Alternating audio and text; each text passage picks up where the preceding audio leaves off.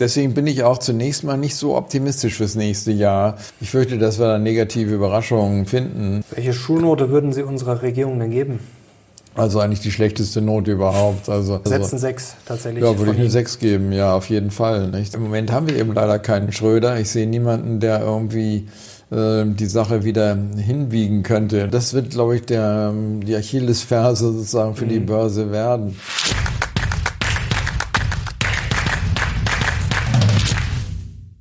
Servus Leute und herzlich willkommen in einem brandneuen Video auf meinem Kanal. Mein Name ist Mario Lochner und ich bin heute zurück mit einem hochkarätigen Gast. Er ist wahrlich ein Börsenaltmeister seit mehreren Jahrzehnten an der Börse, Vorstand und Gründer von DJE Kapital. Herzlich willkommen, Dr. Jens Erhardt. Hallo. Herr Erhardt, eine große Ehre, Sie begrüßen zu dürfen auf meinem Kanal. Und Leute, wenn ihr solche hochkarätigen Gäste nicht mehr verpassen wollt, dann unbedingt jetzt Kanal abonnieren. Herr Erhard, legen wir los. Es war ein spektakuläres Börsenjahr. Sie haben vor kurzem gesagt, eines der schwierigsten 2023. Ja, ja, ja. Was hat Sie am meisten überrascht oder beeindruckt? Tja, so ein Altmeister sollte das ja eigentlich nicht umhauen. Nicht? Also ich hoffe immer Meister und nicht alt, obwohl ich das schon über fünf Jahrzehnte mache mittlerweile. Ähm, ja, also es war wirklich insofern ein schwieriges Jahr. So, normalerweise hat äh, im Grunde eine Aktienbörse die Tendenz, dass sozusagen mehr oder minder alles läuft oder alles fällt. So geht Butter, geht Käse, sagte man immer zu meiner Zeit, als ich mit Börse anfing. Und im Großen und Ganzen ist diese Korrelation zwischen den einzelnen Aktien eigentlich relativ groß. Aber diesmal war es eigentlich so, gerade in Amerika, dass eigentlich nur sieben Aktien, diese Glorious Seven, gestiegen sind und der ganze Rest sogar gefallen ist. Und mhm. wenn man nun streuen will und nicht nur gerade sieben Aktien im Fonds haben will oder im Kundenportfolio, dann äh, wird es natürlich schwierig, nicht? Und äh, ich glaube, kein Mensch hat im Grunde nur auf sieben Aktien gesetzt, weil das einfach auch einem Prinzip der Risikostreuung widersprochen hätte. Aber Tatsache ist eben, dass bis vor kurzem der äh, gleichgewichtete S&P eben 5% gefallen ist. Und der ist jetzt zwar auch ein paar Prozent mitgestiegen seit Ende Oktober, aber im Endeffekt hinkt der noch ziemlich hinterher. Und wenn man auch die Advanced Decline Linie an den Märkten sieht, die haben eher, gerade in Deutschland auch, äh, eher Tiefskurse gehabt, nicht? Mhm. Und auch zuletzt haben wir eigentlich auch in Deutschland selbst, äh, trotz Index hoch, eigentlich mehr Aktien unter der 200-Tageslinie, also im fallenden Trend, als darüber. Also es war eigentlich überall in allen Märkten eher eine sehr begrenzte Anzahl von Aktien, die gestiegen ist. Und wenn man die nicht ganz äh, konzentriert gekauft hat, hatte man ein Problem mit den Indizes hinterherzukommen. Also wir haben das in vielen Fällen, glaube ich, trotzdem am Schluss noch hingekriegt, jetzt durch den November. Aber vorher war es recht schwierig. Dann wäre eigentlich das Learning, die Lehre dieses Jahres für Anleger Stockpicking, wobei man das ja eigentlich lernt, zumindest als Privatanleger eher nicht zu machen. Ihr streut ja auch bei den Fonds, Sie haben es gerade gesagt, man kann dann ja auch nicht sagen, okay, wir gehen jetzt all in auf drei, vier, fünf oder die sieben großen Aktien. Wie wird es kommendes Jahr? Wird es wieder ein Stockpicking-Jahr oder holen die auf? Sie haben es gerade gesagt, viele Aktien sind nicht gut gelaufen. Der breite Markt in den USA, Equal Weight, wenn man da mal drauf schaut, jetzt nicht gerade ein Rekordjahr.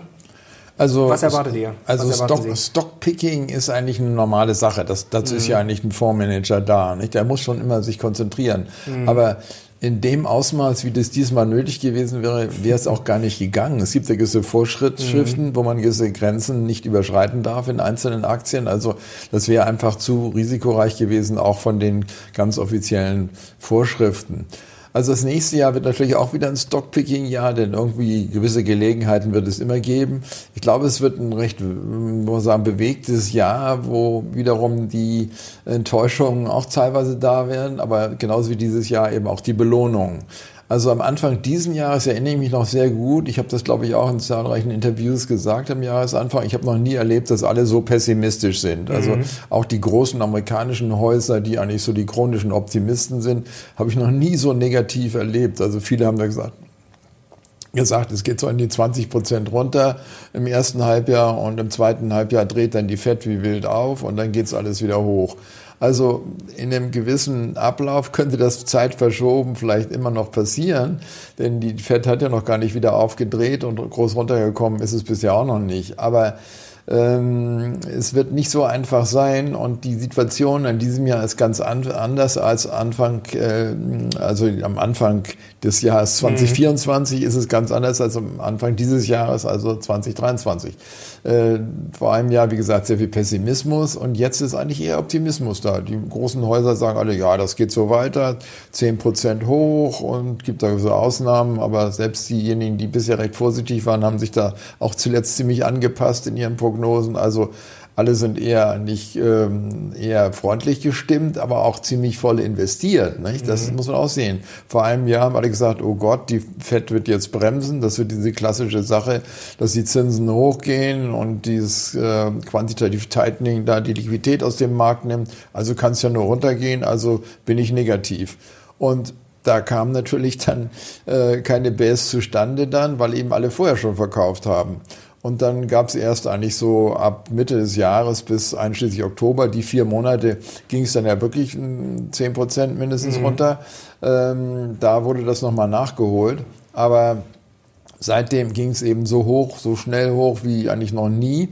Und äh, der Optimismus ist so stark gewachsen, dass wir also jetzt die genau gegenteilige Situation wie vor einem Jahr haben. Also man geht wahrscheinlich mit großem Optimismus in das nächste Jahr rein und 2023 äh, war, ging ja mit großem Pessimismus und das ging dann nicht auf und es könnte diesmal auch nicht aufgehen mit dem großen Optimismus, weil eben dann wieder alle an Bord sind. Aber so, ich würde jetzt nicht sagen, man muss jetzt also sofort schon negativ werden, weil äh, zwar eigentlich so ziemlich alle technischen Indikatoren der Verkaufszone sind und mhm. RSI, zum Beispiel Schwankungsindikatoren, waren zum Teil noch nie so übergekauft wie jetzt, müssen wir eigentlich sagen, sofort raus. Aber mhm. meistens ist sowas immer der Auftakt doch für eine Zeit lang bessere Börse. Also das wird dauern, ehe es wieder runterkommt, glaube ich. Aber ich weiß auch nicht genau, wann es im nächsten Jahr, nach meiner Meinung schon im ersten Halbjahr, mal einen Rückschlag geben wird. Ganz simpel deshalb, weil zu viele Leute zu optimistisch drin sind einerseits und weil andererseits im Gegensatz zu diesem Jahr wirklich zum Teil drastisch negative Konjunkturmeldungen kommen könnten. Also ich kann mir nicht vorstellen, dass nicht doch diese rapiden Zinserhöhungen, die eigentlich immer in der Börsengeschichte in Amerika einen negativen Effekt auf die Gewinne gehabt haben, dass die nicht doch einen gewissen Börsenrückschlag nochmal auslösen. Und wenn dann die Fed aufdreht und äh, das wird sie nach Meinung des Marktes ab Mai tun, dann kann man wahrscheinlich auch früher oder später wieder optimistisch werden. Aber sogar auch hier ist das Verrückte, dass in der Vergangenheit dann, wo die Zinsen gesenkt wurden, es erst nochmal richtig runterging und erst mit einem Verzögerungseffekt dann die eigentliche Hosse wieder anfing. Aber es ist durchaus richtig, dass im nächsten Jahr die Zinsen in Amerika gesenkt werden und das legt dann auch das Fundament für die nächste Aktienhosse. Aber so einfach ist das eben nicht. Von heute auf morgen geht das nicht. Also ich höre da raus, ähm es muss jetzt nicht gleich fallen, aber ein bisschen Cash halten vielleicht ganz gut, weil es dann mhm. Enttäuschungspotenzial gibt. Sie haben also Entschuldigung, ich würde ja. im Moment noch nicht verkaufen und Cash sammeln. Also jetzt. Sie also, wären jetzt 100% erst, investiert. Ich würde, ich würde, ja, ja, wir sind eigentlich gut investiert und mhm. das lassen wir jetzt auch so. Ähm, aber so Anfang des Jahres und man muss das dann sehen, wie sich alles entwickelt. Aber dann wird es schon eher gefährlicher im nächsten Jahr, glaube ich. Mhm. Aber ist ja nicht mehr lange hin bis Jahresende. Aber trotzdem, ich habe eigentlich selten erlebt, dass es in dem Zeitraum runterging und dass es jetzt eigentlich von den technischen Indikatoren überall über, übergekauft ist. Das spielt eigentlich keine Rolle. Das, wenn das sozusagen momentummäßig mal in Gange ist, bricht es nicht von heute auf morgen wieder ab. Also gibt es ja auch diesen berühmten Zweigs-Thrust-Indikator. Nicht? Mhm. Also wenn es wirklich so auf weiter Front hochgeht, dieser Breitheitsaufschwung sozusagen, äh, dann ist das sogar mittelfristig, äh, sogar längerfristig, ein Jahr Sicht, äh, dann wieder ein gutes Zeichen. Also ich würde noch nicht jetzt äh, anfangen, Cash zu sammeln, aber im neuen Jahr könnte dann doch relativ bald das nötig werden. Januar, Februar könnte ich mir vorstellen, dass man dann schon wieder ein bisschen vorsichtiger werden muss, um dann den Rückschlag, den ich mir dann vorstellen kann, dann mit Cash zu erleben und dass man dann unten wieder einkaufen kann. Sie haben auch vor einem Jahr gesagt, vorsichtig bleiben. Sie haben es gerade schön beschrieben. Eigentlich hat keiner was erwartet. Die meisten haben sogar nicht nur wenig erwartet, sondern ja. auch stark fallende Kurse. Dann kam es genau anders. Jetzt haben Sie auch gerade beschrieben, jetzt sind viele optimistisch, viele sind schon drin. Es sind schon Zinssenkungen eingepreist. Die Analysten sind bullisch, erwarten so 12 Prozent, bis zu 12 Prozent steigende Gewinne beim S&P 500. Jetzt ist die Frage, wenn das alles schon drin ist in den Kursen, warum sollen denn die Aktien jetzt noch steigen? Ist das dann einfach Momentum? Wo sollen die steigenden Kurse herkommen? Ja, das ist richtig. Eben deswegen bin ich auch zunächst mal nicht so optimistisch fürs nächste Jahr, weil eben doch diesmal im Gegensatz zu Anfang äh, 2023 die Anlegerpositionierung ganz anders ist. Also diesmal sind sie eher drin und äh, vor zwölf Monaten war kein Mensch drin, da waren alle äußerst vorsichtig. Ich meine, es ist ja auch völlig natürlich, wenn die FED sagt, wir bremsen jetzt, wir verknappen die Liquidität, da hat das Vergangenheit immer wieder, hat es immer wieder Bessen gegeben. Aber diesmal hat der äh, sozusagen der Burns ja die äh, Paul. Äh, der Paul, Entschuldigung, der Paul hat ja den Mundwind nach meiner Meinung ziemlich voll genommen und äh, im Gegensatz zu äh, Volker und eher wie Burns äh, die Sache ziemlich schleifen lassen, wenn man genau hinschaut. Nicht? Denn mhm. er hat mhm. immer versprochen, ja, wir bremsen und ganz hart gegen die Inflation und so weiter. Aber die Financial Conditions haben sich nie richtig verschlechtert. Mhm. Und als die Bankenkrise kam, hat er blitzschnell eine halbe Billion wieder in Liquidität reingegeben. Also es war eigentlich gar nicht diese Verknappung da, die man eigentlich von der Notenbank angekündigt gekriegt hat. Also monetär viel besser als es eigentlich Genau, auf den ersten es war Blick viel aussah. besser. Genau, es hat sich da zwischendurch mal an, mit einer gewissen Bässe an den Bondmärkten ausgewirkt. Nicht? Da ging ja bis 5% Zins nach oben. Also da hat man gedacht, naja, jetzt wirkt sich da die Fettbremspolitik wenigstens bei den Anleihen aus, wenn nicht schon bei den Aktien. Und dann aber kam es ja praktisch von heute auf morgen halt so wieder runter von 5 auf 4,5 Prozent und dann auf 4,1 Prozent zuletzt. Also das ist ja dann doch schon wieder eine sozusagen monetär positive Entwicklung, wenn die Zinsen so fallen. Also insofern äh, haben wir eigentlich das ganze Jahr bisher eigentlich nicht diese Bremsung gehabt, die man versprochen gekriegt hat, so versprochen in Anführungsstrichen äh, von Paul. Und äh, deswegen ja, waren die Prognosen auch nicht ganz richtig, weil eben die monetäre Seite nicht so schlecht war, wie sie angekündigt wurde. Glauben Sie denn den Notenbanken noch, was sie sagen? Denn die Märkte preisen ja schon massive Zinssenkungen ein. Also da gab es ja zuletzt wilde Spekulationen. Deutsche Bank 175 Basispunkte, nur 2024, dass es nach unten geht. UBS 275 Basispunkte. Also es wäre ja schon extrem. Ob es dann so kommt, werden wir sehen. Aber der Markt preist teilweise massive Zinssenkungen ein. Glauben Sie den Notenbanken noch. Die EZB, mhm. da hat sich ja zuletzt auch viel getan. Da wird ja auch mhm. schon spekuliert, dass sie im ersten Quartal schon senkt. 2024. Ja, genau. Ich meine, die Konjunktur in Europa ist schlechter als in den USA. Deswegen kann die Zinssenkung in Europa tatsächlich früher kommen. Nicht? Und Amerika hängt es davon ab, wie gut die Konjunktur ist. Zuletzt war der Arbeitsmarktbericht ja wieder ganz gut. Mhm. Dann haben manche gesagt, naja, so schnell werden die doch nicht senken. Also higher for longer stimmt doch. Also dann gab es dann schon wieder irgendwie Leute, die schon wieder umgeschwingt sind. Aber ich glaube schon, dass die Zinsen im kommenden Jahr zurückgehen werden. Und und, äh, Wie das, stark, so grob? Das beinhaltet aber auch, dass sie wahrscheinlich deshalb zurückgehen werden, weil die Konjunktur etwas schlechter wird, als mhm. die Leute glauben. Also wie stark? Also im Grunde, um diesen natürlichen Zins zu erreichen, den die Notenbank eigentlich ansteuert, wenn sie wieder bremst, noch Gas gibt, der müsste eigentlich eher drei Prozent tiefer liegen. Also wenn sie dahin wollen, dann müssten sie kräftig senken. Weil der Realzins ist ja jetzt schon relativ sportlich, weil die Inflation fällt. Also genau, genau. Der Realzins ist ja ständig hochgegangen zuletzt und äh, das bremst dann nochmal, nicht? Also mhm. insofern könnte ich mir vorstellen, dass da doch ein paar negative Konjunkturüberraschungen, an die ja keiner mehr glaubt inzwischen, im kommenden Jahr kommen werden und das dann eben auch gesenkt wird. Und ich meine, das kennen wir aus der Vergangenheit, wenn die Konjunktur wirklich schnell äh, schlecht ist, dann sind die Notenbanken wirklich sehr schnell mit ihren Schritten und auch sehr große Schritte werden dann gemacht. Also nicht nur diese 0,25 Schritte nach unten, da kann es dann also auch stärker runtergehen. Und das dürfte dann in jedem Falle dem Bondmarkt nützen. Ob es dem Aktienmarkt nützt, ist eben die zweite Sache. Also in der Vergangenheit war es immer so, wenn die Konjunktur sich schlechter entwickelt hat nach den Zinssenkungen, dann ging es also mit der Konjunktur nach unten. Und wenn die Konjunktur eigentlich ganz stabil war, Soft Landing oder sogar sich gehalten hat, das gab es ja auch, dann ging es eben an der Börse bei den Zinssenkungen nach oben. Also leider hier auch eine bisschen zwiegespaltene Prognose. Aber da ich eben doch glaube, dass die Konjunktur nicht so fürchterlich gut werden wird, erstmal doch gewisse Belastungen für die Aktien nochmal. Ist das eine gewisse Falle? Ich habe vor kurzem äh, bei Bloomberg einen ja, Satz gehört, der hat es eigentlich auf den Punkt gebracht, eine Frage besser gesagt.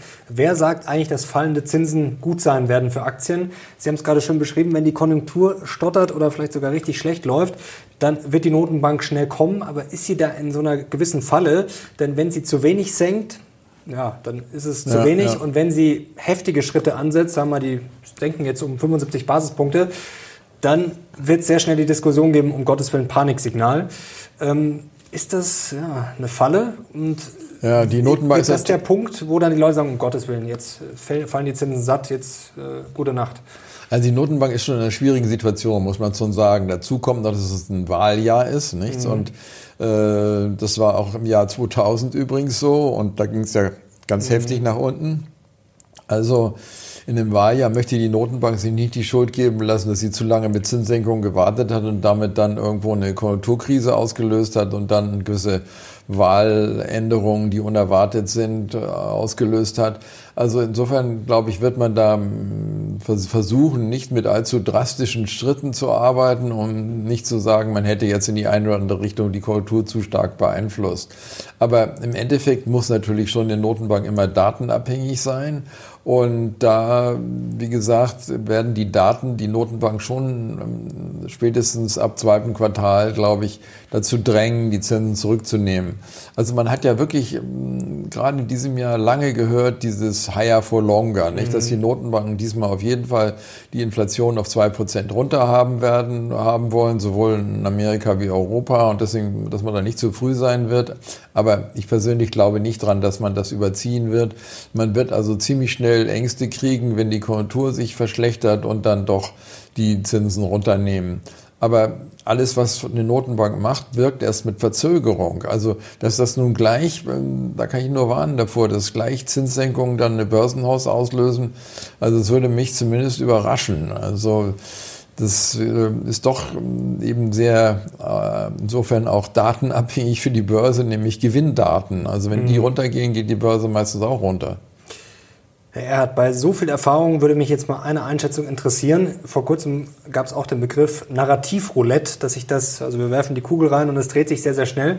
Wir haben es ja jetzt zuletzt sehr schön gesehen. Vor kurzem haben wir noch äh, darüber gesprochen, da waren wir bei 5% bei den Zehnjährigen, bei den Anleiherenditen nach dem Motto, oh, geht jetzt Richtung 5,5, vielleicht sogar Richtung 6. Zwei, drei Wochen später sind wir auf einmal auf Kurs Richtung 4% und es hat sich komplett gedreht. Es gibt die wildesten Zinssenkungsfantasien. Haben Sie sowas schon mal erlebt, dass sowas so schnell komplett dreht, ohne dass eigentlich wirklich viel passiert ist?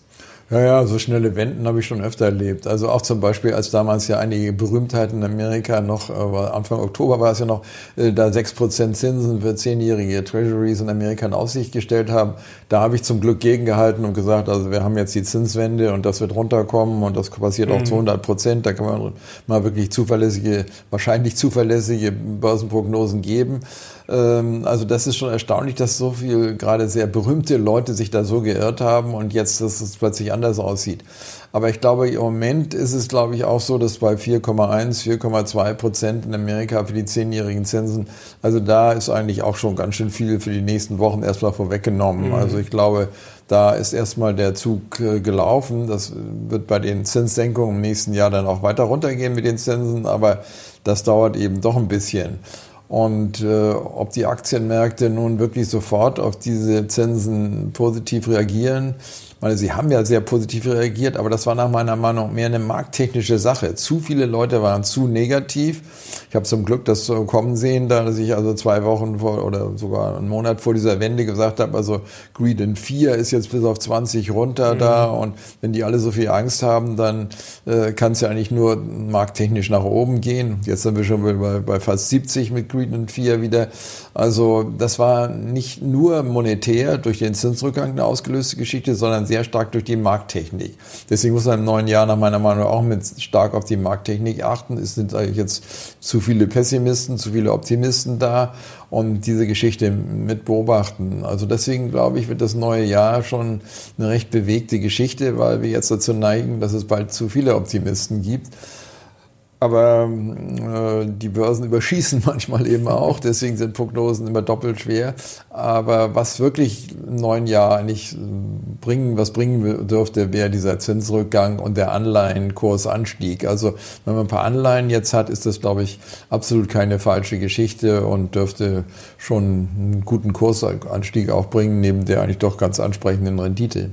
Sie sind ja bekannt oder haben das erfunden, besser gesagt, die FF FMM-Methode. Mhm. Fundamental monetär Markttechnik. Monetär, ja, ist durchwachsen, unsicher. Also die Zinsen werden fallen, aber wir wissen nicht genau, ob das dann wirklich mhm. gut ist. Ähm, Markttechnik ist gerade gut, aber vielleicht schon ein bisschen zu optimistisch. Fundamental, kommen wir da mal drauf. Wie sieht es denn mit der Wirtschaft aus? Sie rechnen schon mit einer Rezession, mit einem Rückgang. Aber wie steht es denn wirklich um diese US-Wirtschaft? Da pendeln wir auch ständig zwischen, oh, die ist so stark, jetzt zuletzt wieder der starke Arbeitsmarkt der US-Verbraucher wurde lange totgesagt, dem geht es immer noch gut, zumindest ist ihm das Geld noch nicht ausgegangen. Wie schätzen Sie denn diese US-Wirtschaft ein? Irgendwie ist es auch schwer, oder? Ja, aber ich, im Moment sind die verfügbaren Realeinkommen immer noch am Steigen. Also mhm. das ist eigentlich ganz positiv. Aber die gute Konsumgüterkonjunktur, die wir jetzt ja gehabt haben, äh, die resultiert nach meiner Meinung sehr stark aus dem Runterfahren der Sparquote. Nicht? Die Amerikaner haben ja ziemlich viel Geld vom Staat bekommen in den Covid-Zeiten da. Da gibt's zum Teil gab's da 40.000 Dollar mhm. und mehr im Jahr. Und die Leute hatten zum Teil mehr in der Tasche zum Ausgeben, als wenn sie gearbeitet hätten. Und da ist eben auch sehr viel gespart worden von diesem Geld. Und das ist aber jetzt inzwischen weitestgehend verbraucht. Und die Sparquote in Amerika ist auf circa vier Prozent runter. Die ist also sehr, sehr tief für amerikanische Verhältnisse. Und äh, da lässt sich also diese Geschichte nicht mehr, ähm, lässt sich nicht mehr so auf Kredit groß äh, was dazu konsumieren und was man auf der Sparquote äh, gespart hatte, ist auch ziemlich weg. Also da könnte ich mir vorstellen, dass der Konsum doch die nächsten Monate ziemlich enttäuschen wird und Amerika ist ja zu 70 Prozent und mehr Konsum in der Konjunktur. Also das äh, erscheint mir doch recht wahrscheinlich, dass da negative Konjunkturüberraschungen kommen werden und das an der Börse nicht äh, spurlos abgehen wird. Nicht? Auch die letzten Beige-Book-Berichte aus Amerika, nicht? als fundamentales Rückgrat der Prognosen, äh, die waren ja ziemlich schlecht. Also da waren doch immerhin so äh, zwei Drittel der mm, Distrikte, die da befragt waren, negativ in der mm, Entwicklung. Äh, und auch zuletzt waren die Unternehmensberichte eigentlich dadurch gekennzeichnet, dass man alle sprachen von schlechten Umsätzen. Nicht? Also lange Zeit äh, war immer wieder gesagt worden, ja, also ähm, wir kriegen nicht genügend äh, Ware, diese Bottlenecks, diese mhm. Lieferengpässe da. Nicht? Das war das, der Kernpunkt. Aber jetzt ist es eben so, dass wahrscheinlich zu wenig Nachfrage da sein wird, dass das der Kernpunkt der Schwierigkeiten werden könnte. Und äh, das ist dann natürlich dann für die Gewinne nicht so gut. Und fundamental, wenn man es so mal sieht, der S&P ist jetzt mit knapp 20-fachen bewertet. Also das ist auch eine recht stolze Bewertung. 15 oder so ist Durchschnitt in Amerika.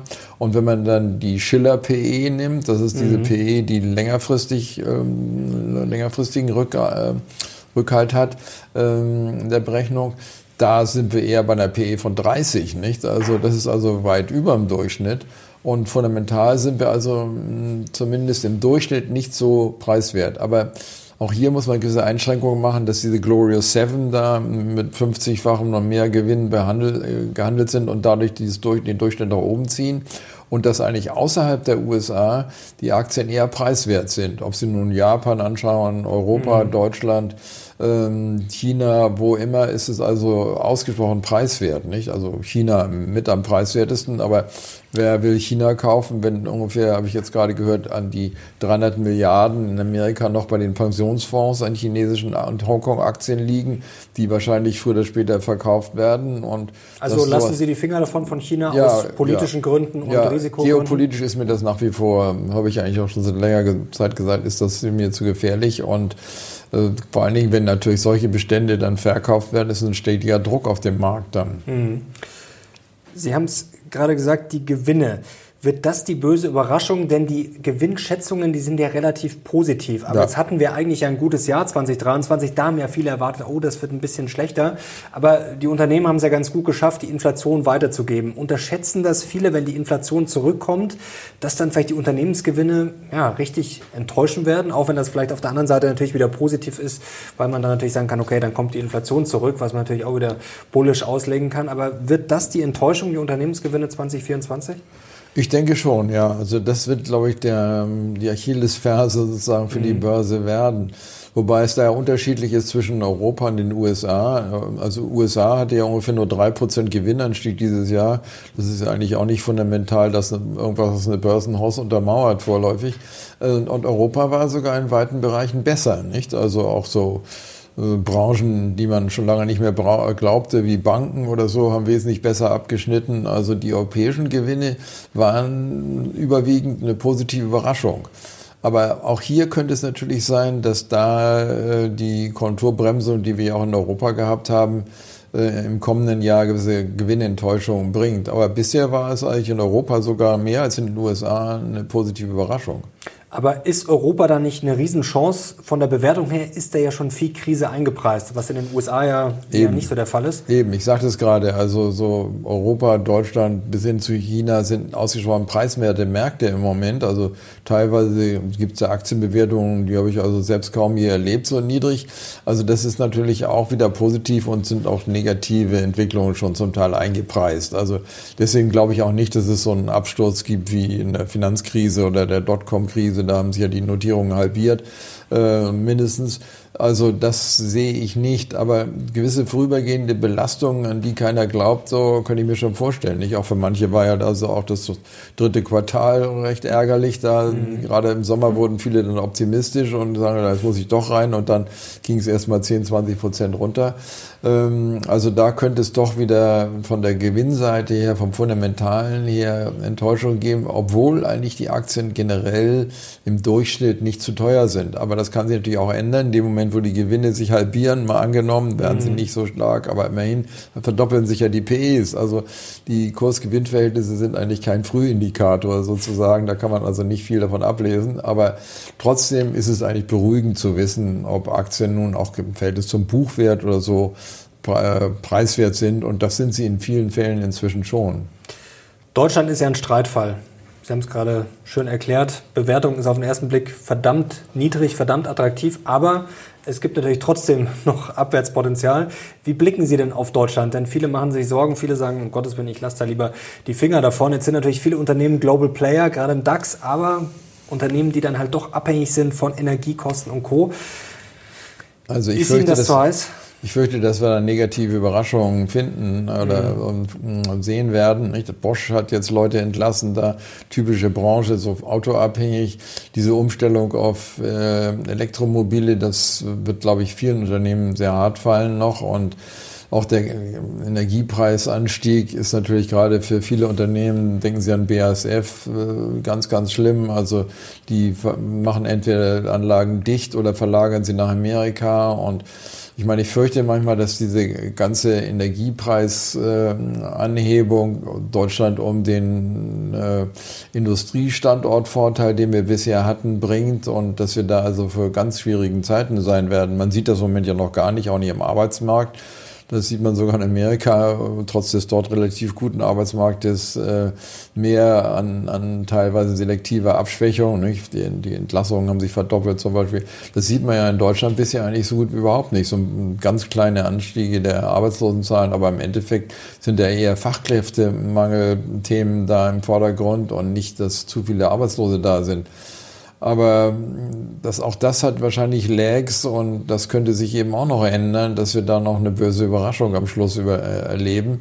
Denn Deutschland ist nun mal ein Industriestandort und sehr wichtig hier für die Beschäftigung. Und wenn da nun die Energie dauerhaft zu teuer ist, sind wir einfach nicht mehr wettbewerbsfähig. Und äh, das dürfte wirklich auch für den Aktienmarkt, nicht nur für die Konjunktur, auch für den Aktienmarkt dann auf die Dauer schwere Belastungen noch bringen. Welche Schulnote würden Sie unserer Regierung denn geben? Also eigentlich die schlechteste Note überhaupt. Also ich finde, es wird also ganz, ganz schlecht in jeder Richtung gemacht. Nicht? Also, also setzen sechs tatsächlich. Ja, würde ich eine sechs geben, ja, auf jeden Fall. Nicht? Also das ist alles so ungünstig für gerade in den deutschen, ja, ja, sowohl den sozusagen Wirtschaftsteilnehmer wie den Konsumenten mhm. ist es alles ungünstig gesteuert in jeder Richtung. Jetzt kommen wieder allerlei Steuererhöhungen noch wieder auf uns zu und dann tut natürlich auch die monetäre Bremsung von der EZB der Konjunktur nicht gut. Also, aber das ist natürlich jetzt nicht äh, der jetzigen Regierung zuzuschreiben, aber ich fand schon, Frau Merkel hat eben schon die Grundsteine dafür gelegt, dass wir jetzt in diese Schwierigkeiten gekommen sind. Also man kann es nicht ganz allein der jetzigen Regierung die mhm. Schuld geben. Sie hat eigentlich nur da weitergemacht oder das auch verschlimmert, was Frau Merkel schon an Unheil vorbereitet hat. Wollen wir gleich noch über Branchen und Unternehmen sprechen im letzten Teil. Eine Frage, die sich sicherlich einige jetzt stellen. Ein Kanzler Jens Erhard, was glaube ich viele gar nicht schlecht finden würden. Was würde der ändern? Was würden Sie anpacken? Was ja, bräuchte also, Deutschland jetzt, die deutsche also Wirtschaft? Also Politiker werde ich nie werden. Das war mir immer zu heikel. Äh, schon mein Beruf ist schon schwierig genug und da muss man schon höllisch aufpassen, dass man da nicht negative Kritik irgendwoher erntet, wenn man irgendwie falsche Prognosen gibt.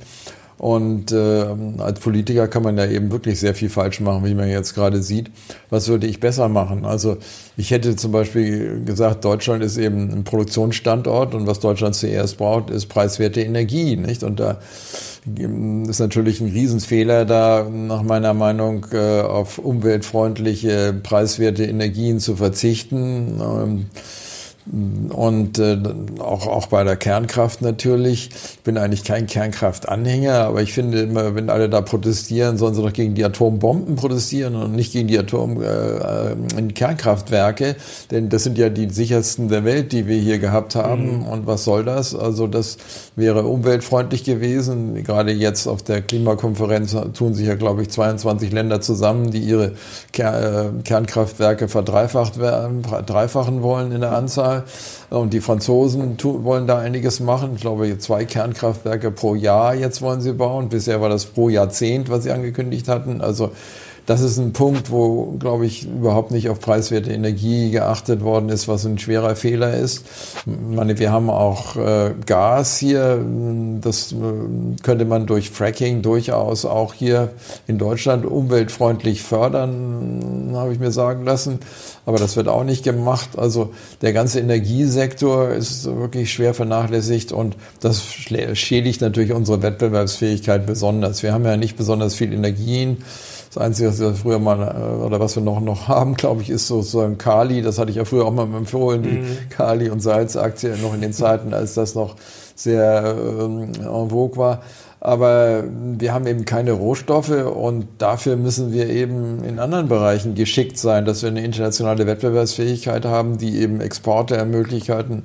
Früher hatten wir die Farben-Nachfolger, das waren also in ihrer Branche die tollsten Unternehmen weltweit, nicht die Apotheken der Welt, die Pharmaunternehmen der Welt und ja, was haben wir von den drei Farben noch, nicht? Also Nachfolger, also Höchst ging nach Frankreich, äh, Bayer hat dieses Problem mit äh, Glyphosat und, Monsanto. Nicht? Bayer kostet jetzt die Hälfte von dem, was Bayer damals für Monsanto bezahlt hat.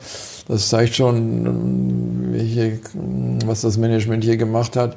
Und äh, BASF äh, ist jetzt in Schwierigkeit gekommen durch die Politik, nicht? Dass eben die Politik so die Energie so irrsinnig verteuert hat. Also wir schießen uns lauter Eigentore und das dürfte man als Politiker oder als potenzieller Kanzler natürlich nicht machen. Also das hat Schröder nach meiner Meinung sehr gut gemacht. Also ich habe ihn immer sehr geschätzt, weil er eben die Steuern gesenkt hat und etwas mhm. getan hat, eben auch für das gesamte Land in, im wirtschaftlichen Bereich. Er hat immer gesagt, wenn es der Wirtschaft gut geht, dann geht es auch der gesamten Bevölkerung eben gut. Nicht?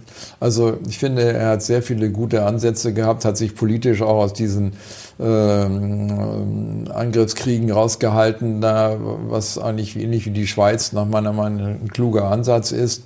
Und äh, im Moment haben wir eben leider keinen Schröder. Ich sehe niemanden, der irgendwie äh, die Sache wieder hinbiegen könnte. Das ist, ist natürlich auch viel Porzellan zerschlagen und das wird auch nicht so schnell möglich sein, glaube ich, selbst wenn jemand da wäre. Und Fan der Schuldenbremse sind Sie auch keiner? Ja, also die Schuldenbremse ist eine, eine zwiespältige Geschichte. Also einerseits finde ich nicht gut, da jetzt lauter Kredite aufzunehmen, um irgendwie das Geld rum um die Welt zu verschenken. Nicht? Wir geben dann irgendwie nach Peru, glaube ich, 180 Millionen für Radwege und, und irgendwie Busverbesserungen und dann für irgendwelche anderen Länder irgendwo für, für Klima, mal hier 200 Millionen und da dies und äh, nach Indien 10 Milliarden, glaube ich, nach Afrika 4 Milliarden. Und die Inder schießen dann irgendwelche Raketen zum Mond dann. Man, nach dem äh, Einheit der Kasse Gesetz kann man nicht sagen, wo welches Geld benutzt wird. Nicht? Das ist eine Kasse da. Äh, kann man auch sagen, mit unserem Geld machen die dann jetzt Raumfahrt da und schießen da eine Rakete zum Mond. Also all solche Sachen würde ich als Kanzler auf keinen Fall machen. Ich würde versuchen, was für das eigene Land zu tun. Ich habe das also auch schon in Kolumnen da schon vor einem Jahr geschrieben und länger davor, dass man also wirklich auch um eine politische Stabilität im Lande zu haben, unbedingt sein, das Wohl des eigenen Landes zuerst sehen muss. Und wenn es einem dann gut geht, kann man anderen immer noch gut helfen. Nicht? Ich sehe das immer so ein bisschen wie im Flugzeug, wo es auch mal heißt, wenn jetzt diese Sauerstoffmasken runterkommen, zuerst sich selber aufsetzen und dann anderen, die nicht so gut können, rundherum dann helfen. Aber Deutschland macht das Gegenteil. Also gibt erst den anderen die Sauerstoffmaske und selber haben wir das offensichtlich nicht nötig. Ne? Kommen wir nochmal zurück zur Börse. Jetzt haben Sie ja gesagt, Sie sind voll investiert, aber ich habe rausgehört, 2024, Sie erwarten schon ein, sagen wir mal, wieder schwieriges Jahr. Vielleicht ja, auch eher ja, mit hm. ja, einigen riesigen, auch bösen Überraschungen, möglicherweise bei den äh, Gewinnen. Was müsste denn passieren, dass Sie so richtig bullisch werden, dass Sie sagen, 2024, das wird noch viel, viel besser als 2023? Ja, also je schneller die Zinsen sinken, desto besser. Das ist zweifellos richtig. Und ich halte es auch gar nicht für so eine falsche Politik. Und äh, ich habe eben auch noch nicht die Frage ganz beantwortet hinsichtlich der, der schwarzen Null und der Schuldenbremse. Also ich würde sagen, die Schuldenbremse als solches eben, wenn man sie zu eng sieht, auch wiederum nicht gut, wie das jetzt zum Teil jetzt gemacht wird von der FDP, zumindest nach außen hin. Also wenn man das Geld, äh, wenn man Kredite aufnimmt, um damit zu investieren und auch fürs mhm. Land was zu tun, wie ich es eben gerade sagte, die Infrastruktur verbessert und eben auch sofern für Wirtschaftswachstum im Jahr im, im Land äh, sorgt und nicht irgendwo jetzt Kredite aufnimmt, um die dann äh, von Peru bis Indien oder, oder Afrika oder wo auch immer zu verteilen, äh, dann äh, ist es, also die Schuldenbremse ist okay, wenn man das Geld richtig investiv anwendet, wollte ich sagen. Aber mhm. das wird eben leider nicht gemacht. Aber wenn man sozusagen jetzt als derjenige, der eine gute Börse sich wünscht, sagt, also wir machen ruhig Defizite jetzt mal, ruhig außerordentlich, nicht jedes Jahr natürlich. Die Amerikaner machen es ja jedes Jahr, also die stimulieren eigentlich über und das wird sich vielleicht irgendwann mal rechnen. Aber wenn wir jetzt praktisch hergehen und Kredite aufnehmen und etwas für die Infrastruktur und generell für auch die Menschen im eigenen Land tut, äh, im, konstruktiven Sinne, nicht einfach nur Konsum, sondern auch wo irgendwo was Positives Positives sich daraus entwickeln kann am Schluss, ähm, dann glaube ich, hat man auch eine bessere Konjunktur, bessere Gewinne und dann würde die Börse auch positiv reagieren. Aber wenn man Kredite aufnimmt, um dann sozusagen jetzt äh, die Wärmepumpe zu finanzieren, auch das ist zwar im Inland, aber da wird genauso viel CO2 eingespart, wie, glaube ich, äh, China, also bis 2030 so viel eingespart, wie China, glaube ich, in einer Woche ohnehin verbraucht, mehr, mehr verbraucht an CO2. Also wenn, wenn wirklich man beim Klima irgendwas erreichen will, müsste man bei den Chinesen und den Amerikanern anklopfen und nicht bei uns mit 1,7 äh, Prozent. Ich war jetzt in Berlin, da sagte mir der Taxifahrer vom Flughafen zum Hotel, ähm, das war ein Ägypter, ja, Deutschland mit 1,7 Prozent bei den Emissionen hat doch da überhaupt gar keinen Einfluss. Also wenn das schon ein Ägypter weiß sozusagen, dann frage ich mich, warum das die Regierung nicht weiß, nicht? Also, es ist wirklich äh, schon äh, traurig. Aber man könnte theoretisch natürlich schon mit einer Politik äh, eine bessere Börse und eine bessere Konjunktur auch wieder mh, mm, ansteuern. Aber die Fehler, die bisher gemacht worden sind, die werden nachwirken und werden nicht so leicht äh, wieder zu korrigieren sein, fürchte ich. Sie haben gerade einen Satz gesagt, die Amerikaner machen Schulden, also ja, ja, sehr viele. Das wird sich vielleicht irgendwann noch rächen. Wie groß ist denn die Gefahr? Auch bei China gab es ja zuletzt einen auf den Deckel, auf die Finger von äh, Moody's. Da gab es ja auch einen negativen Ausblick. Bei den Amerikanern, bei den Ratings, da wird es ja auch schon schlechter. Jetzt sagen natürlich viele zu Recht, ja, im Endeffekt ist das wurscht, weil die Amerikaner sind der Kapitalmarkt, sagen ja viele. Aber wird das trotzdem irgendwann mal sich rächen? Ist das unterschätzt? Also ich glaube, das spielt schon eine gewisse Rolle. Also einerseits darf man sich übertreiben und nicht ständig irgendwelche Crashs ankündigen und sagen, jetzt bricht alles zusammen. Das haben schon viele so ganz am Anfang meiner Karriere sogar schon damals gemacht und das hat nicht gestimmt. Äh, aber es ist natürlich so, wenn man zu viele Schulden macht, ähm, dann schädigt man die eigene Währung. Und deswegen machen zum Beispiel auch die Chinesen, glaube ich, nicht das, was einige sich immer gewünscht haben und diesen riesen Schub an neuen Ausgaben, den man in der Finanzkrise gemacht hat. Denn das würde eben die Währung ziemlich drücken. Mhm. Und die Chinesen haben doch eben geopolitisch eine Menge Ambitionen. Und wenn man so eine schwache Währung hat, ist man natürlich auch nicht so ein guter Partner für die anderen BRICS-Länder. Die wollen ja untereinander jetzt in Yuan gerne handeln und man da eine Schwachwährung hat, dann läuft das dem widerstrebt es dem. Also die Chinesen werden nicht so riesige neue Schulden machen und die, hm, mal sagen, schwache Wirtschaftsentwicklung, die China jetzt hat, ist eigentlich auch ein Resultat dieser weniger aufgenommenen Kredite eigentlich bisher. Mhm. Also insofern versuchen sie schon zu Deleveraging zu machen und zu stabilisieren das Land. Aber so, wenn man damit anfängt, hat man erstmal eine Wachstumseinbuße, nicht? Weil man eben nicht so permanent ankurbelt.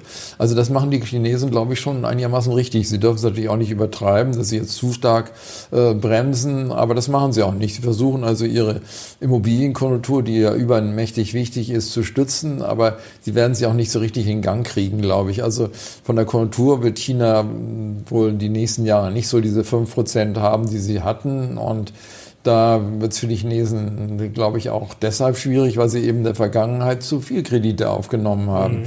Und die Amerikaner sind natürlich diejenigen, die die Weltreservewährung haben und da dürfte es auf den ersten Blick nichts machen. Und die haben ja inzwischen auch Verschuldungen wie Italien, die Italiener vor, ja, vor Covid da, als sie alle gesagt haben, ja, Italien bricht jetzt bald zusammen, da, den müssen so und so viel Strafen da von Brüssel aufbrummen, äh, was ja nicht äh, dann durchgezogen wurde, aber angekündigt wurde. Und ähm, es hat hat in Italien nichts gemacht und es hat in, jetzt in den USA im Moment auch nichts gemacht. Aber es ist natürlich so, wenn man das Ganze übertreibt, dann gibt es, glaube ich, doch schon einen gewissen Punkt, wo dann gerade auch die internationale Gemeinschaft sagen könnte, also amerikanische Anleihen, das ist mir doch jetzt ein bisschen unheimlich. Das war ja in Großbritannien vor kurzem so, mhm. als dann auch ähm, die Steuern gesenkt werden sollten und der Kapitalmarkt dann gesagt hat, ja, wer soll denn jetzt eigentlich überhaupt noch die ganzen Schulden finanzieren? Also da könnte so eine Vertrauenskrise kommen, kommen und dann gehen eben die, die Zinsen nach oben. Also die Inflation muss nicht immer dann nach oben gehen, wenn viel Sta äh, Schulden gemacht werden. Also da habe ich auch mal nachgeschaut, dass es nicht unbedingt immer eine, eine, ein Zusammenhang da. ist natürlich logisch, irgendwie auch alle sagen, ja, wenn die Notenbanken so viel Geld drucken, dann gibt es ja sofort automatisch ganz viel Inflation ist es gar nicht immer so äh, automatisch. Also die Inflation kam jetzt auch sehr stark irgendwie durch Covid und die Lieferengpässe, dass man einerseits nicht liefern konnte, aber die Amerikaner eben, ich erwähnte es vorhin schon, eben sehr viel mh, hm, Geld vom Staat geschenkt bekommen haben. Dann hat man plötzlich den Leuten Nachfrage in die Hand gegeben, weil das Angebot mhm. fehlte. Natürlich klar, dass dann die Inflation hochgeht, nicht? Also auch die deutsche Inflation, damals die galoppierende 1923, gab es keine Güter, nicht? Also Das ist immer so, dass äh, da äh, gibt es einen Zusammenhang zwischen Gütern und Waren eingehalten werden muss. Aber Staatsverschuldung bedeutet nicht unbedingt sofort Inflation und auch nicht unbedingt im nächsten Jahr oder übernächsten Jahr. Aber zu schlechte Verschuldungswerte können natürlich also dazu führen, dass die Zinsen zu hoch gehen und das dann wieder die Gesamtwirtschaft mhm. dann doch zu stark bremst. Aber das haben wir im Moment noch nicht. Also das Vertrauen in Amerika ist immer sehr hoch noch und ich glaube auch nicht daran, dass der Dollar so schnell von BRICS-Währungen oder so abgelöst das wird. Das wollte ich gerade fragen. Ja, Halten also, Sie die Spekulationen für überschätzt? Ja, Bei BRICS, viele ja. haben ja das, das Ende des Dollar wurde auch schon vor 20 Jahren ausgerufen. Ich glaube auch schon vor 30 eben, oder 40 eben, Jahren. Eben. Also ein Märchen für Sie? Märchen, Märchen, weil also nach wie vor eher mehr in Dollar gehandelt wird als zum Beispiel in Euro. Also mhm. der Euro hat da eigentlich eher an Vertrauen verloren und Amerika sogar gewonnen. Also angesichts der Entwicklung in Europa wundert mich das nicht genau genommen. Ähm, China macht da so ein bisschen gut, aber ist natürlich noch ganz, ganz hinten da mit drei, vier Prozent oder so der Transaktionen da weltweit. Das könnte sich zwar auf die Dauer ändern, aber solche Prozesse dauern sehr lange und der Dollar wird da, glaube ich, nicht so schnell vom Thron gestoßen da. Das ist also ein Gerücht. Außerdem, wenn man meint, dass die BRICS nun sozusagen goldunterstützte Währung haben, also eine Goldunterstützung, das ist so wie in den, äh, ja, in den Jahren vor der Weltwirtschaftskrise da verknappt man das in den Kredit unnötig stark, weil eben nur Zentralbankgeld, dann mhm. goldgestütztes Geld äh, als Kredite vergeben äh, wird. Und dann fehlt eigentlich die monetäre Expansion, die für eine wachsende Wirtschaft notwendig Deswegen ist. Deswegen haben die Amerikaner das ja auch irgendwann einmal abgestreift, diesen, dieses Korsett. Genau, genau. Also gerade diese Kreditschöpfung ist ja eigentlich das Geheimnis auch von Wirtschaftswachstum. Es darf nicht nur über, nicht, darf nicht überstrapaziert werden, sonst landet man am Schluss bei Argentinien. Aber kleinere Länder können sich natürlich sowas mh, ohnehin nicht leisten. Es können sich eigentlich eher größere Länder leisten und die passen im Endeffekt dann, also die Europäer werden da auch aufpassen, denke ich, ähm, und die Amerikaner haben das auch im Auge äh, dass nicht das Ganze völlig außer Kontrolle gerät im Sinne von, von Geldschöpfung oder auch von Staatsverschuldung. Aber man hat gesehen, dass man das doch ziemlich weit hochfahren kann. Die Japaner haben das ja bis mhm. 250, 300 Prozent hochgefahren. Also da sind wir noch ein gutes Stück davon in Europa und Amerika weit entfernt. Also ich würde das nicht zu negativ sehen auf absehbare Zeit. Aktientechnisch trotzdem die Emerging Markets interessant. China haben Sie vorgesagt, nein. Aber gibt es da andere Märkte, Indien, oder ist das aus Ihrer Sicht auch überschätzt? Ist das schon zu gehypt? Also Indien ist gut gelaufen. Nicht? Also mhm. das Schwierige für gerade institutionelle Anleger ist, dass man selber in Indien schwer investieren kann. Also die Erlaubnis in Indien zu kaufen, das dauert erstens lange und mhm. dann sind die Märkte auch recht eng zum Teil. Also es geht nicht viel um. Gibt in New York ein paar indische Aktien, die sind wahrscheinlich auch überwiegend kaufenswert. Also der, ähm, wir haben da auch so ein bisschen was gemacht da. Also äh, zum Beispiel Beispiel? Ja, das fällt mir jetzt nicht genau. Ich darf also auch keine Einzelaktien nennen, da aufgrund von BaFin. Was, ich darf Ihnen nur die größten zehn Aktien nennen und da sind. Über die können wir gleich noch sprechen. Ja, ja, können wir noch machen, aber die, die Inder gehören nicht dazu. Aber Indien hatte, der C6-Index hatte da ähm, jetzt ein neues Hoch gemacht und äh, das äh, ist eigentlich eine sehr positive Entwicklung. Es ist zwar der teuerste Aktienmarkt der Welt bezogen auf äh, Buch, Kurs-Buchwert und auch im Kurs-Gewinn-Verhältnis so eigentlich noch über Amerika sogar. Also das ist aber auch der stärkste wachsende Markt, nicht? Mhm. Und äh, Apple hat jetzt gerade gesagt, ja, sie machen die iPhones, das nächste iPhone in Indien und nicht mehr in China. Aber das Verrückte ist, dass oft chinesische Unternehmen dann in Indien investieren, dass dann im Endeffekt dann doch aus China vieles kommt, das, obwohl es dann meinetwegen über Vietnam oder auch über Mexiko läuft, mhm. aber die Chinesen dahinter stehen. Aber Trotzdem ist es gerade bei Indien natürlich sehr positiv, weil dann eben in Indien investiert wird.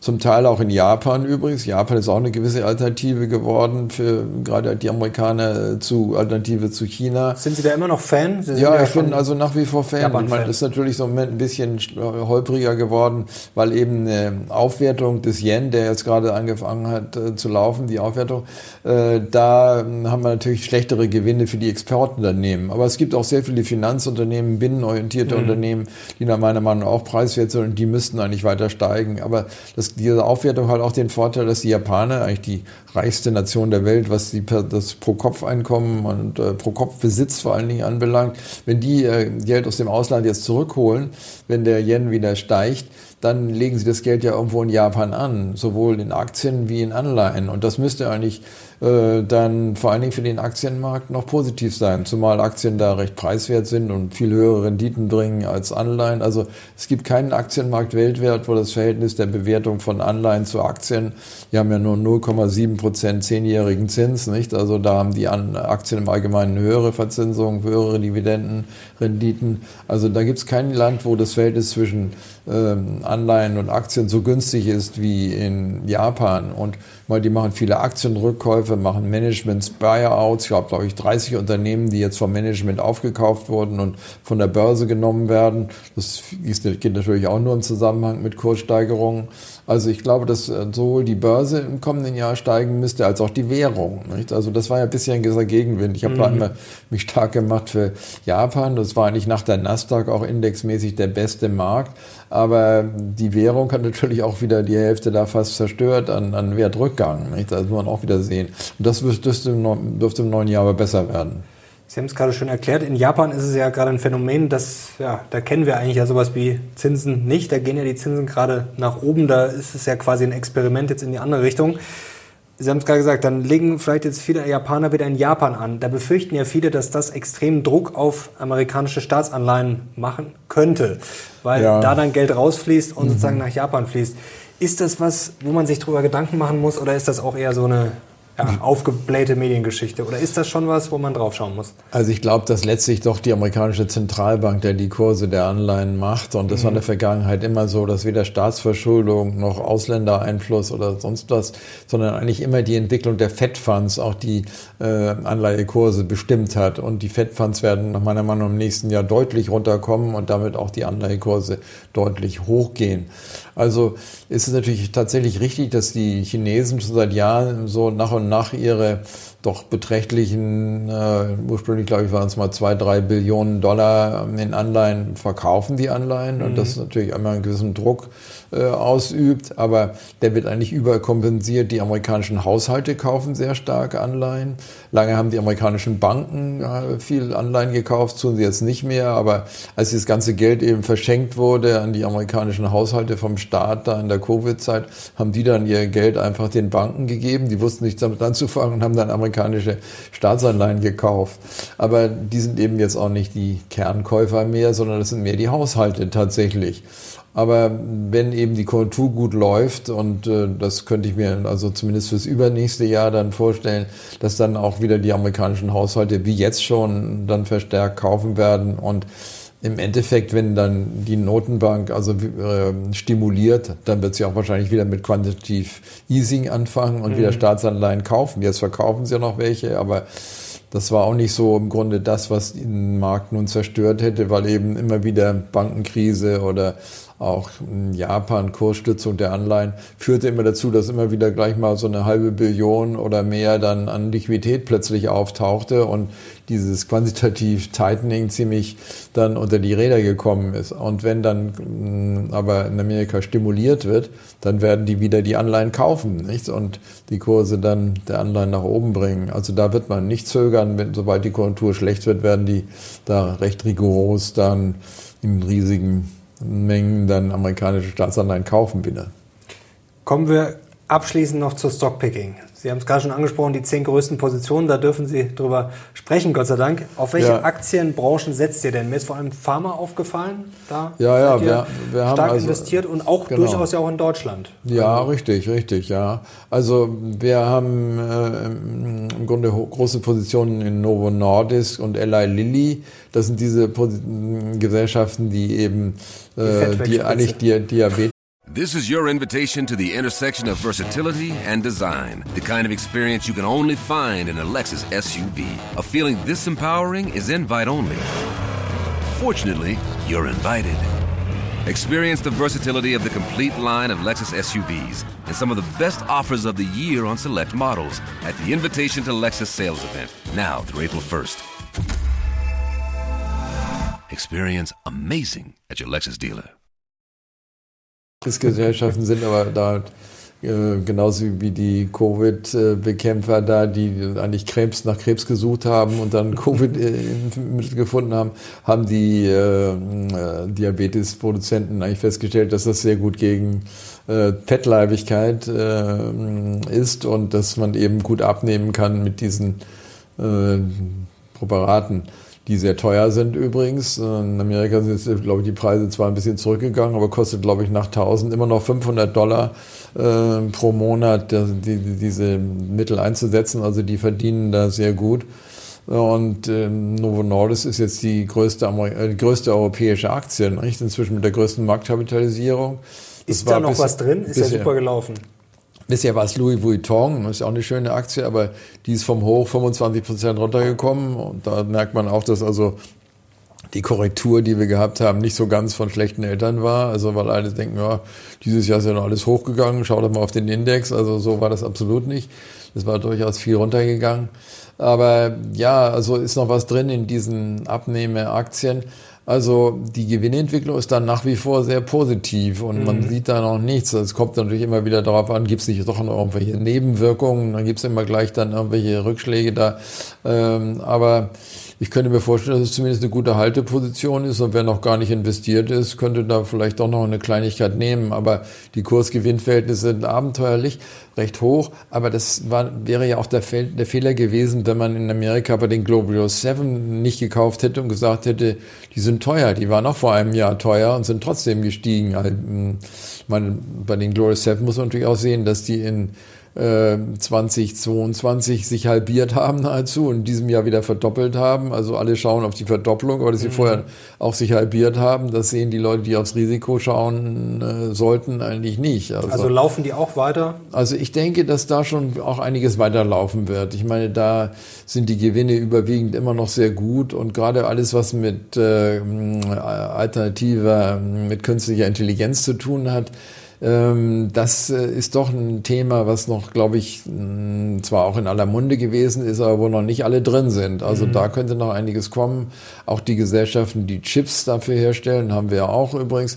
Also die sind zwar auch teuer, aber haben also zum Beispiel sowas Taiwan. Ja, Taiwan. Nicht? Also gerade in Taiwan gibt es da nicht nur Taiwan Semiconductor, das war die größte Aktie dort in dem Land. Also mit ganz großen Anteil von der gesamten Marketkapitalisierung, gibt es auch noch eine ganze Reihe von kleineren Aktien, die eben hier auch ein ausgezeichnetes Wachstum haben, also für die nächsten Jahre so 50 Prozent pro Jahr oder so ähnlich. Und da ist es dann auch nicht teuer, wenn die dann 50-fachen Gewinn kosten. Also ist immer so eine Sache, soll man wirklich in diese hochbewerteten Aktien reingehen, aber es war in der Vergangenheit überwiegend kein Fehler, wenn das richtig ausgesucht war. Nicht? Also ähm, gibt natürlich auch Aktien hm, so aus der Automobilkonjunktur, die in dieser Gruppe sind. Äh, Namen darf ich ja nicht nennen, aber da wäre ich dann schon eher ein bisschen vorsichtiger, weil doch das eine, nicht so eine Wachstumsbranche ist wie zum Beispiel künstliche Intelligenz wo, glaube ich, sehr viel Geld reingesteckt wird und insofern die ganzen Chip-Hersteller da riesen gute Geschäfte haben werden die nächsten Jahre. Also das ist, was man sehen muss. Und äh, ja, was kann man sonst noch empfehlen? Was gibt es noch für spannende Branchen? Hm. Ja, also ich hatte in früheren äh, Interviews auch schon mal Bautitel empfohlen. Da haben alle gesagt, oh Gott, bei den hohen Zinsen ist das natürlich völlig falsch. Aber erstens gehen die Zinsen ein Stück zurück. Also gerade die amerikanischen Bauaktien da, die haben jetzt, also die Hausbauaktien, die mhm. haben alle neue historische Hochs gerade gemacht, sind gerade ausgebrochen auf neue Hochs. Also und der Warren Buffett hat da auch vor ein paar Monaten was gekauft. Da habe ich auch gedacht, na, ist denn das bei dem steigenden Zinsniveau richtig? Aber das hat er richtig gemacht und das könnte weitergehen. Ähm, die sind auch nicht so teuer übrigens, also keine PE 50, sondern eher PE 10. Und äh, da muss es also, glaube ich, schon hart zugehen, dass das eine ganz schlechte Anlage ist. Einfach deshalb, weil es in Amerika eben so gut wie kaum Vorräte an unverkauften Häusern gibt. Mhm. Ähm, das war in der Finanzkrise ganz anders. Die habe ich, glaube ich, richtig vorausgesagt, weil damals schon im Vorfeld riesige äh, Halden da aufgebaut wurden von unverkauften Objekten und die drängten dann plötzlich alle auf den Markt, als es schlecht wurde. Und hier gibt es solche Halden im Moment nicht. Und es gibt trotzdem über zwei Millionen fehlende Häuser in Amerika. Nicht in Deutschland haben wir das gleiche Problem. Es ist auch da jede Menge fehlen.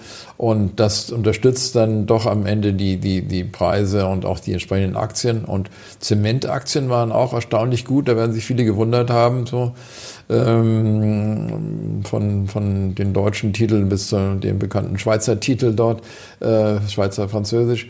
Äh, dass dort eben äh, doch auch die Nachfrage aus Amerika ausgesprochen gut ist. Mhm. Nicht? Durch den äh, Inflation Reduction Act ist da, will Amerika bis zu einer Billion Dollar in die Hand nehmen, allerdings verteilt auf die nächsten zehn Jahre, um den Unternehmen Subventionen zu geben, wenn sie in den USA produzieren. Und die müssen natürlich irgendwie Produktionsanlagen dahinstellen. Und dieser selektive Bereich im Bau funktioniert sehr, sehr gut nach wie vor. Also da hat sich noch nichts geändert.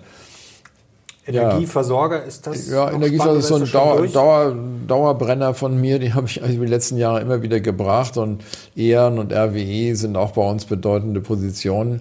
Also das sind, glaube ich, ganz solide Sachen da, wo man nun nicht gerade jetzt irgendwo eine Kursverdopplung erwarten kann. Aber das sind gute Dividendenbringer.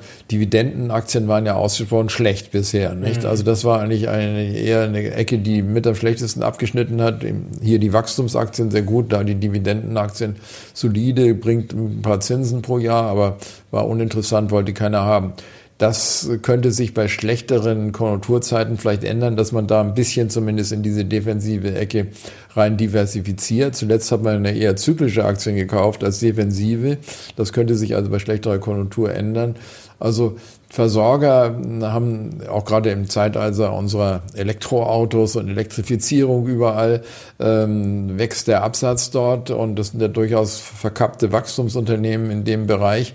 Aber so diese Gesellschaften haben also schon alle und nicht alle, aber die beiden großen auf jeden Fall E.ON und RWE höhere Dividenden angekündigt und bei einer Anleihe, die, die Anleihen werden im nächsten Jahr gut sein, nach meiner Meinung, wie ich schon sagte, da hat man konstante Ausschüttungen und wenn man mhm. eine durchaus rentenvergleichbare Dividendenrendite hat und die dann auch noch steigt, ist das zumindest nicht falsch. Also das kann man sich auch mit hinlegen. Aber es ist natürlich nicht irgendwie ein Papier, wo man jetzt sagt, das ist jetzt der Renner der Zukunft. Aber wenn man diversifizieren will und auch im Grunde für schlechte Zeiten das Depot ein bisschen absichern will, ist, glaube ich, ein Versorger, genau wie die letzten drei Jahre, eigentlich keine schlechte Sache. Die E.ON sind dieses Jahr 25 Prozent gestiegen, also ich meine, das ist ja auch nicht gerade so schlecht. Und jetzt hat der DAX ein bisschen aufgeholt, also, aber ist auch noch nicht bei 25 Prozent. Letzte Frage, Erhard. Gold, weil das viele Zuschauer interessiert, ist zuletzt sehr gut gelaufen, aber fallende Zinsen, Dollar jetzt auch ein bisschen schwächer.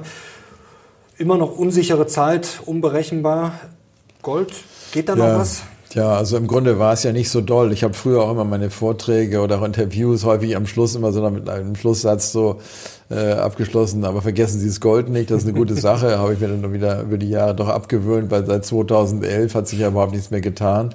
Aber das ist auch so ein bisschen der falsche Blickwinkel, weil in diesem Jahr hat sich ja der Goldpreis in Euro immerhin auf ein neues historisches Hoch mhm. verbessert. Und wenn man äh, sozusagen die Entwicklung seit Anfang letzten Jahres sieht, war das in Euro ein Kursanstieg von 15 Prozent. Und zeigen Sie mir mal eine Aktie, die mhm. wirklich in dem Zeitraum so gegangen sind. Selbst diese tollen Indizes und so weiter, die sind nicht so stark gestiegen in dem Zeitraum. Also man hat eigentlich genau genommen ab Anfang letzten Jahres bei Aktien und Anleihen meistens sogar häufig zweistellig verloren und nicht gewonnen. Also da war Gold auf jeden Fall jetzt in der Vergangenheit, gerade die Europäer schauen, sollten ja eigentlich nicht auf den Dollarpreis schauen, sondern die haben ja meistens irgendwelche Barren doch, es sei denn, sie hatchen das ganze Geschichte mit Dollarverkauf ab. Aber der Dollaranstieg hat eben doch zum Großteil eben auch den Anstieg des Goldpreises in Euro gebracht, nicht? Also dass der Barren, den man besitzt, dann eben mehr wert geworden ist.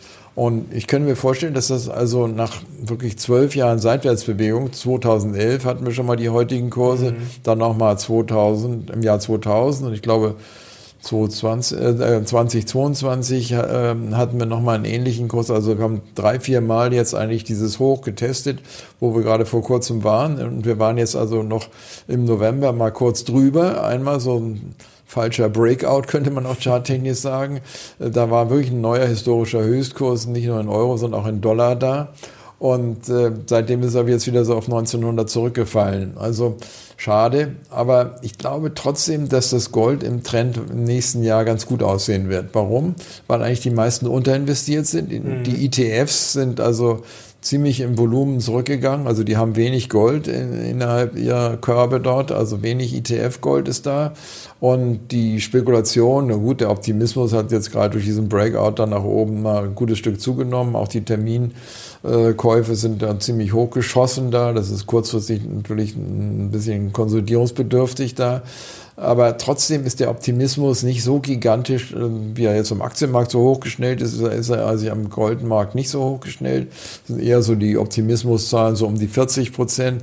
Und beim äh, S&P und auch beim Nasdaq, so nach Halbert, der schaut sich täglich da die Optimistenzahlen in den USA an, sind das ja eher so um die 75, 80 Prozent für Aktien Optimisten da. Für Gold jetzt zuletzt so um die 40 Prozent. Also wenn das eine Zeit lang konsolidiert hat, könnte ich mir vorstellen, dass das im neuen Jahr richtig mal nach oben ausbricht. Also ist natürlich auch ein bisschen so eine politische Sache, nicht? Also weil diejenigen, die Gold China gekauft kauft haben, auch gerade Gold wie blöd. Ja, ja, eben. kaufen viel also Gold. Ja. man sagt immer, die Notenbanken haben jetzt äh, sehr viel gekauft. Die haben äh, 2022 ein Drittel der Goldproduktion aufgekauft. Also das, das waren die größten Goldkäufe von Notenbanken aller Zeiten. Aber welche Notenbanken waren das? Das waren nicht G7. Das waren alle die Länder, die gesagt haben, hoppla, die Amerikaner haben den Russen mhm. da alles gesperrt. Also die äh, Lage möchte ich nicht kommen. Also tausche ich mal meine äh, Devisenreserven in Dollar und äh, Entschuldigung von Dollar weg in, in äh, Gold und äh, da kamen zum großen Teil die Käufer her. Also das wird natürlich den G7, speziell den Amerikanern, nicht so schmecken dann, nicht, dass dort so stark ins Gold diversifiziert wird. Also da hat man, glaube ich, politischen Gegenwind beim Gold wahrscheinlich aus der Ecke, könnte ich mir vorstellen. Vielleicht ist das auch falsch gedacht, aber äh, alles ist ja möglich heutzutage. Und äh, aus der Sicht vielleicht eine Bremse äh, geopolitischer Art, aber Märkte lassen sich im Allgemeinen nicht dauerhaft manipulieren. Und ich denke, wenn wirklich ähm, ja die Krisen weiterhin da sein werden, die geopolitischen Krisen, die sind da. Und äh, Gold hat auf die Dauer schon den Kaufkraftverlust immer wieder wettgemacht. Und jetzt haben wir zwölf Jahre Seitwärtsbewegung gehabt. Da ist eigentlich der charttechnische Ausbruch nach oben fällig. Vor allen Dingen, weil von der Markttechnik her das durchaus möglich erscheint. Herr Erhard, das hat wie immer sehr großen Spaß gemacht und ich mhm. glaube, wir haben heute wirklich alle Fragen beantwortet und ich hoffe, die Zuschauer sind jetzt bereit und das denke ich fürs Börsenjahr 2024. Herzlichen Dank. Ja, gerne. Hoffentlich ist was richtig gewesen. Davon gehen wir aus und ich bin sehr gespannt auf euer Feedback. Schreibt es doch gerne mal in die Kommentare, wie ihr euch auch aufstellt und wenn es euch gefallen hat, dann gerne Daumen nach oben und Kanal abonnieren, um nichts mehr zu verpassen. Herzlichen Dank Ihnen, herzlichen ja. Dank euch fürs Zuschauen. Wir sind jetzt raus. Bis Danke zum nächsten Mal. Ciao.